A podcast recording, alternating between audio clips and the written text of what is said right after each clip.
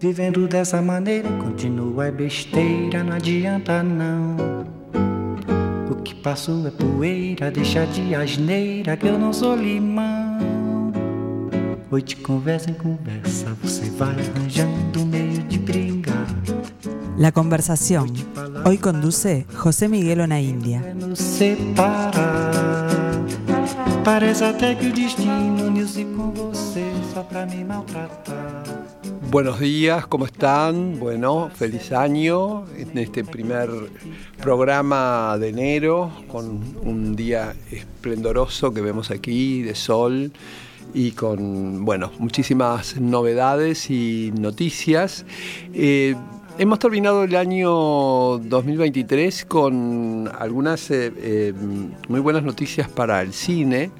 Eh, primero porque mm, tanto en España como en Argentina se han dado a conocer cifras de crecimiento de, espectadores para las salas de cine.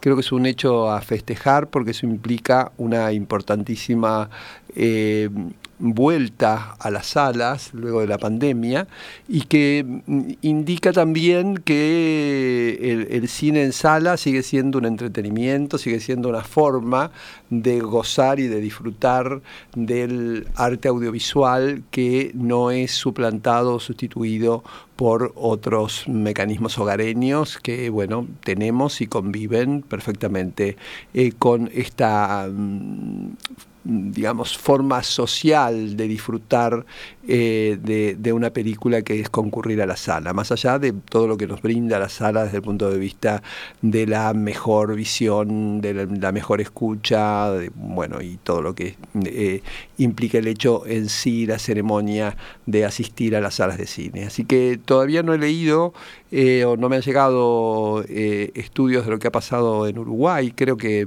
eh, debemos haber seguido el mismo camino que los españoles y los argentinos, eh, pero eh, bueno, eh, esper esperemos que esto sea así.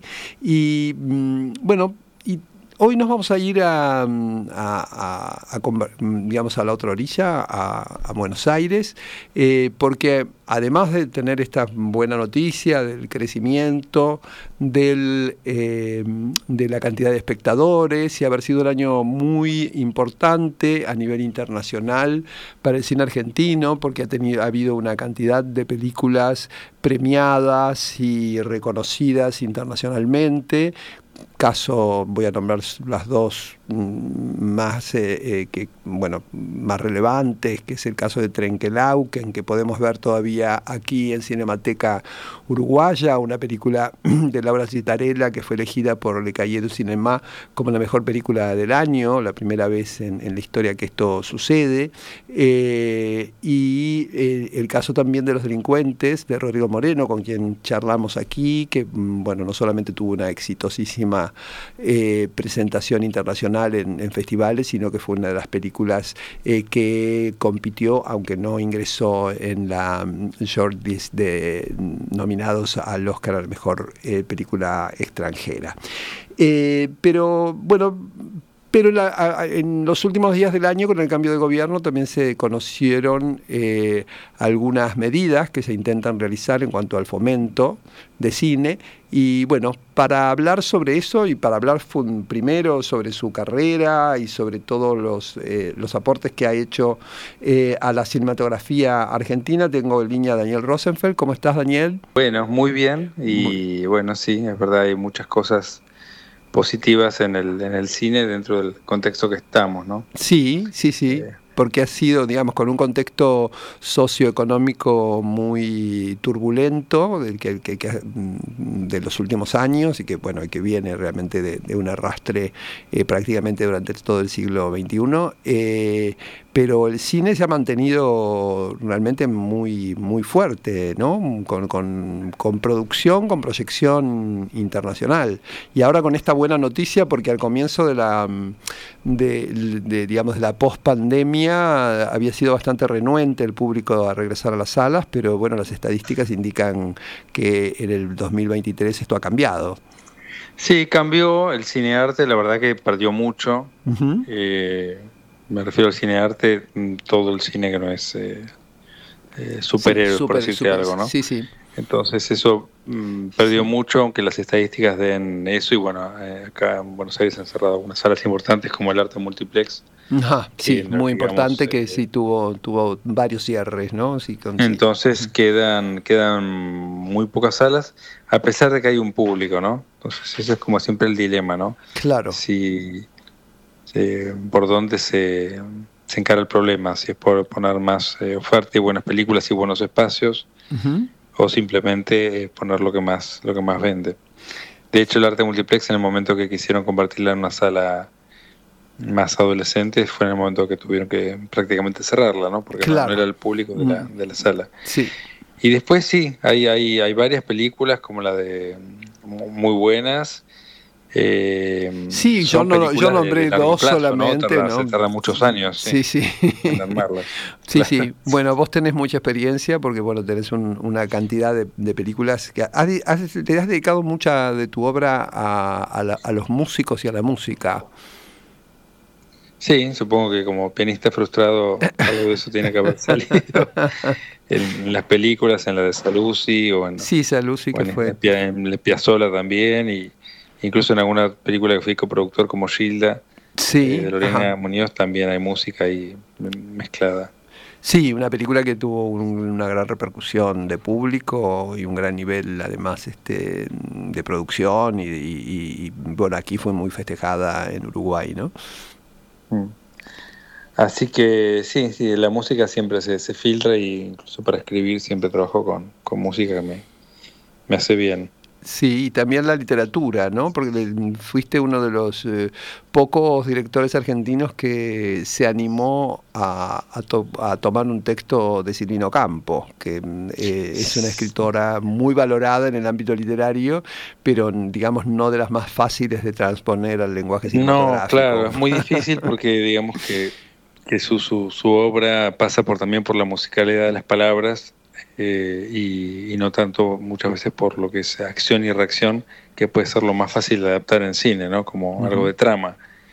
Eh, pero bueno, digamos, unas mejores escritoras que hay. Eh, es una, una, de, las, de las grandes figuras de la literatura argentina, ¿no? Y ahora este estoy por hacer otra película en base a una obra de ella, así que bueno, pero Ajá, pronto pero no podés, no, podés este, porque la primera fue Cornelia ante el espejo y, y ahora estás con un cuento también bueno siempre por Victoria con, Silvina. Sí, con, estoy con un cuento eh, todavía no puedo decir el nombre pero sí son, son cuentos siempre muy breves o sea hay que hacer un trabajo gigantesco para eh, transformarlo en una película pero bueno es una gran escritora y permite eh, leer entre líneas no sí, eh, claro. Lo mismo con Karen Blixen, que estoy por adaptar una, una película en base a un relato de Karen Blixen, que mm, de ella se filmó La fiesta de Babette sí, claro, hace mucho tiempo una película que creo que ganó el Oscar a la mejor película extranjera, ¿no? De, un director danés que ahora no, recuerdo el nombre. Este, sí, una o sea que la literatura y cine están, están muy mezcladas. Sí, y bueno, mezcla,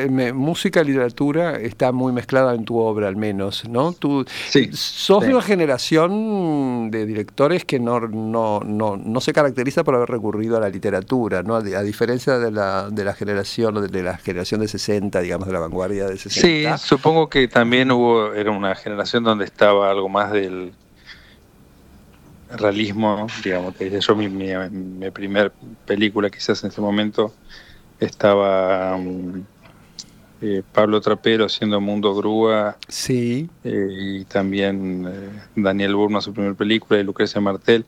Las películas estaban con una cosa de, de mucho contacto con lo que estaba pasando en la, en la calle, ¿no? Digamos, estamos hablando de de post-2001, donde había una cosa de tener más realismo en ciertas cosas. Eh, y bueno, no, tanto en la, obra literaria, que yo creo que es importante volver porque hay, hay mundos ahí de, grandes artistas que merecen ser transitados. Sí, Sí, a veces además hay una, eh, si, repasamos un poco la historia del cine y del cine argentino también y, del cine internacional, eh, muchas grandes películas están basadas en obras literarias, que a veces no son grandes obras literarias, como por ejemplo este, Lo que el viento se llevó o El cartero llamado dos veces, que no son, en digamos, son obras literarias famosas, pero sí son tuvieron una, una fuente este, en la literatura. ¿no? Esto lo marca muy bien un colega también también de tu generación, Sergio Wolf, en un, en un ensayo sobre cine y literatura, donde bueno, me indica esta, ¿no? como que a veces las grandes obras literarias no se transforman en grandes películas, pero las obras literarias no tan, no tan connotadas o no tan reconocidas sí pueden ser la base de un gran... De, de, sí, incluso... Paz, Paz Alicia, eh, García Diego, sí. que está adaptado tanto, siempre, bueno, en un momento dice que bueno hay que entregarse a traicionar la obra, ¿no? Y hacer transformarlo en otra cosa. Sí. Así que eso es importante, bueno, a veces, ¿no? Después hay que... Es otro lenguaje, ¿no? Entonces eso es indispensable. Y vos nombraste a, Paz Alicia, pero no sé si en ese momento... No, eh, Ripstein tiene una película antes de su unión con, con Paz Alicia eh, sobre el impostor de Silvino Campo, que hizo con guion de Manuel Puig. Sí, sí, es un también... Sí, sí, sí, me, me contó Ripstein de esa película que nunca la vi. No, yo tampoco. Eh, creo que no, no, la sé no, creo que no se, no, se muestra, porque además también hubo un conflicto, me parece, con Manuel, que Manuel Manuel Puig no, no filmó a último momento. Ah, y, este, sí, porque hicieron dos, El lugar sin límites, primero, de, que es una obra de, de Pepe Donoso, de la chileno, que esa fue, una película que se encuentra y, y, fue su, dentro de la obra de Ripstein, una película connotada, y, y luego El impostor, pero El impostor ahí quedó como, como esas películas. en, algún, en algún momento deberemos este, eh, recorrer, eh, eh, tratar de, rescatar, digo. bueno, pero mm, la ley ómnibus que presenta que presentó el, presidente Milei luego del DNU la semana pasada tiene un capítulo sobre, sobre cultura y en ese capítulo, bueno, además de, suprimir organismos y, leyes de, antigua data, produce una modificación mm, bastante importante al, a la ley de fomento de fomento de cine. Eh, ha aparecido, digamos, es una noticia que tiene menos de una semana, o creo que cumple hoy una semana, con lo cual, eh, eh, bueno, nos ha obligado a, tener que, analizar y que, estudiar, pero mm, vos que tenés una militancia, además dentro de los grupos estás en el, en el proyecto Cine Independiente y bueno, y te, has movido, ya se han reunido, han fijado posición, ¿qué, opinión tienen sobre esta propuesta de, modificación? Bueno, eh, mira, es, es complicado, digamos, sobre todo porque hay una, una una demostración de una gran eh, ignorancia sobre lo que son las industrias culturales, ¿no? En términos económicos. Sí. O sea, en eh, un porcentaje muy grande de, cualquier ingreso en una serie se reinvierte eh, en, digamos, en, la industria, en otros trabajos, y, cada peso que pone el Estado después se multiplica por siete. Eh, lo mismo con el IVA, eh, y termina siendo, bueno, dependiendo de cómo se mida, entre el 1 y 3,5 de, producto, producto bruto, lo que es industria cultural y audiovisual. Sí. Eh, entonces, digo, desde lo e, económico es, digamos, bastante virtuoso en ese sentido. Entonces, yo creo que lo que más llama la atención es la ignorancia mm, sobre los números. Ni siquiera me voy a tener me quiero detener en el tema eh, cultural, de identidad, la importancia que tiene, eh, cómo puede representar un país, eh, en esas cosas que ya están dichas, pero desde el punto de vista económico no, tiene ningún sentido hacer lo que se pretende, que es, digamos, destruir una, una industria, ¿no? Claro. Eh, Porque vamos a explicarle, a la, podrían, sí, a explicarle sí. a la audiencia. eh, es, eh, estamos tratando ese tema porque también en, eh, está la modificación en, en la cinematografía en Uruguay está muy muy unida a la cinematografía argentina. Hay muchas coproducciones, hay digamos hay mucha interrelación entre entre productoras, artistas, técnicos. Este, Uruguay se ha, son- se ha mm, convertido también en un polo de, de industrial importante, pero la relación con Argentina es muy estrecha. Eh, em, vamos a explicarle a la audiencia que en esta ley mm, lo que sucede es una reducción muy importante del fondo de fomento, ¿no? En- entre muchas otras este, modificaciones. Sí, bueno, termina siendo como una destrucción porque incluso no, no, no permiten a un productor que, que, que se presente luego de más de dos años, o sea que no podría haber una, una producción constante. Eh, o sea, un productor tiene- debería esperar dos años para volver a presentar una, una película, lo cual es, es un sinsentido porque no, no, digamos, no está fomentando así ninguna industria. Y como te digo, es muy poco el dinero que aporta el Inca a una película, ¿no? Obviamente que hay muchas cosas que, que mejorar y se pueden mejorar. O sea, con cumplir la ley de cine actual sería una gran mejora en relación a, a- a los montos que se podrían, eh, digamos, que ingresan eh, desde las fuentes de financiación del Inca, podrían eh, aplicarse directamente a lo más importante que es hacer, eh, bueno, eh, dar créditos y producir, ¿no?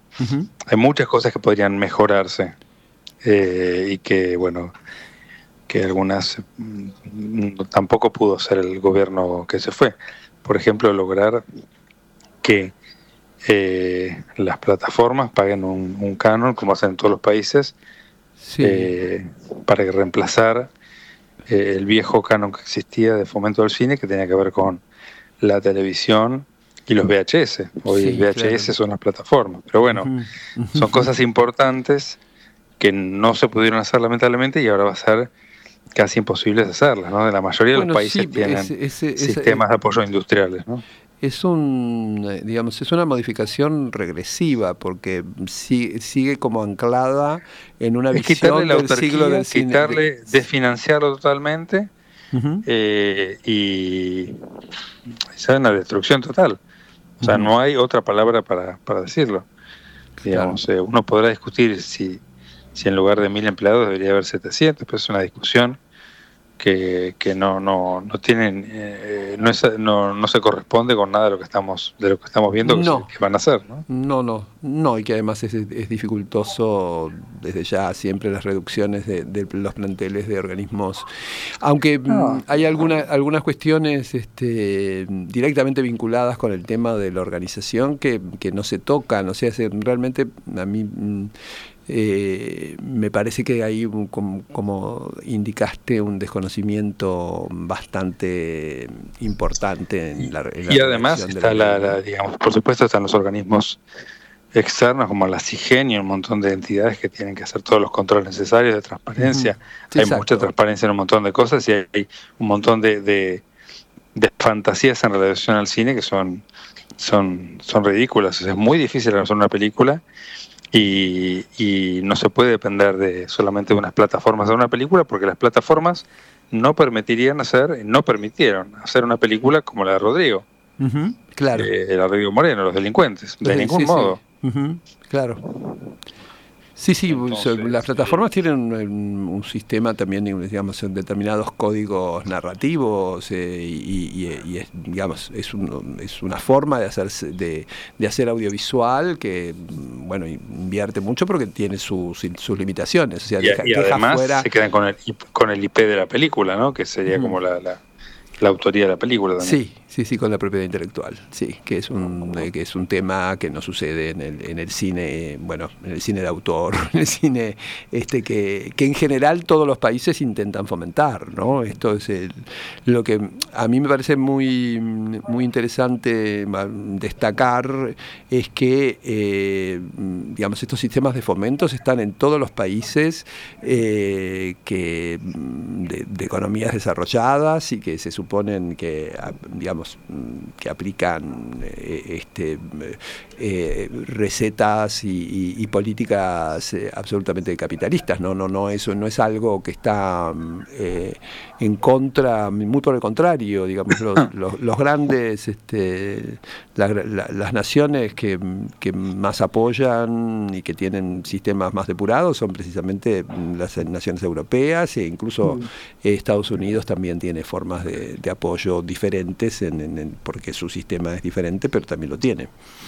Por, eso digo que digamos, cada película tiene su equilibrio, pero todo siempre hay un, es un apoyo a la, a la industria y, con solo ver los números se darían cuenta que es algo sin sentido destruir algo que trae eh, ingresos, movilidad, eh, producción asociada. Eh, no, no, es bueno, es bastante digamos maquiavélico, ¿no? Mm, Daniel, esto es un proyecto de ley, ¿no? Una ley ómnibus enviada. Yo no sé si está dentro de la ley ómnibus, me parece que esa parte. No estoy seguro. Está dentro de la ley ómnibus. No, no, no. Eso sí. Está, dentro, está en el capítulo de cultura, en el mismo capítulo en que se, en que se eh, deroga, el, se, elimina el Fondo Nacional de las Artes y el Instituto de Teatro.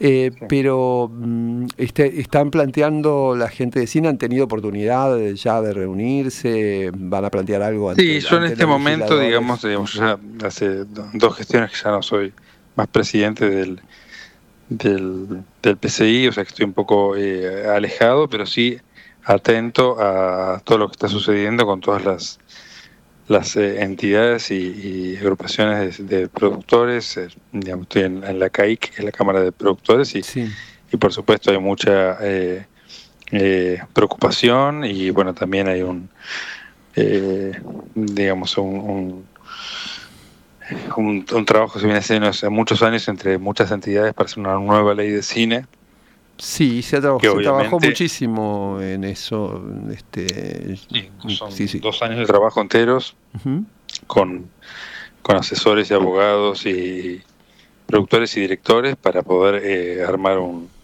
una ley que, le dé más impulso al cine y, y también a las, a, los, eh, las coproducciones y a los servicios de producción, ¿no? Como, como hacer de esto algo todavía más, más potente, porque también es muy complicado digamos, con la falta de reglas claras en el país que tenemos, eh, producir, ¿no? Porque, bueno, a veces uno puede terminar de, de, cobrar un pequeño costo de una película eh, al año y medio de haberla hecha y, bueno, con la inflación en pesos es, muy, Por supuesto. es muy complicado. Entonces, eh, es una cantidad de variables que tienen que hacer para, bueno, eso, digo, fomentar producción e industria, pero bueno, no es lo que está está pasando. y, como decís vos, el, tema de Instituto del Teatro y el Fondo de las Artes ya tiene que ver ya con una convicción de, de bueno, de, aplastar una, una visión cultural, ¿no?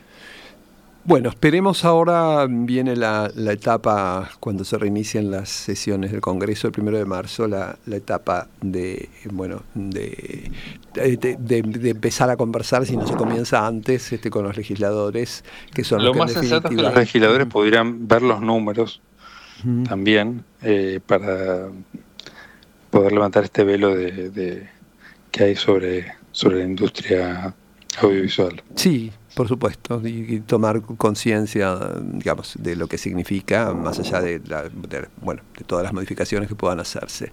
Bueno, esperemos que eso, que eso suceda, que las conversaciones avancen. Y entonces nos decías que estás trabajando con, cuál es el proyecto, más allá de todas estas tormentas este, no, con el proyecto de Karen Blixen, terminando también un pequeño documental sobre viajeros del siglo XIX y con algo de Silvino Campo y alguna otra cosa más.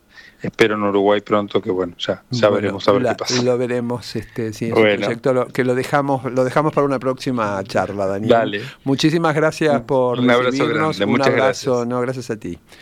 Bueno, eh, volvemos a, Montevideo. Estamos, bueno, me pareció interesante por la, réplica y la, la importancia que tiene eh, para el audiovisual y para la producción audiovisual eh, uruguaya tener esta conversación con una, una de las personas eh, bueno, que, están protagonizando este esta posible cambio al sistema de fomento que ya ha recibido una enorme cantidad de críticas. Ayer salió una eh, carta de la Asociación de Cronistas Cinematográficos, o sea, de gente que no está vinculada a la producción, pero que ve con, eh, con mucho temor y, y, que rechaza esta propuesta que ha mandado el gobierno argentino al Congreso de la Nación.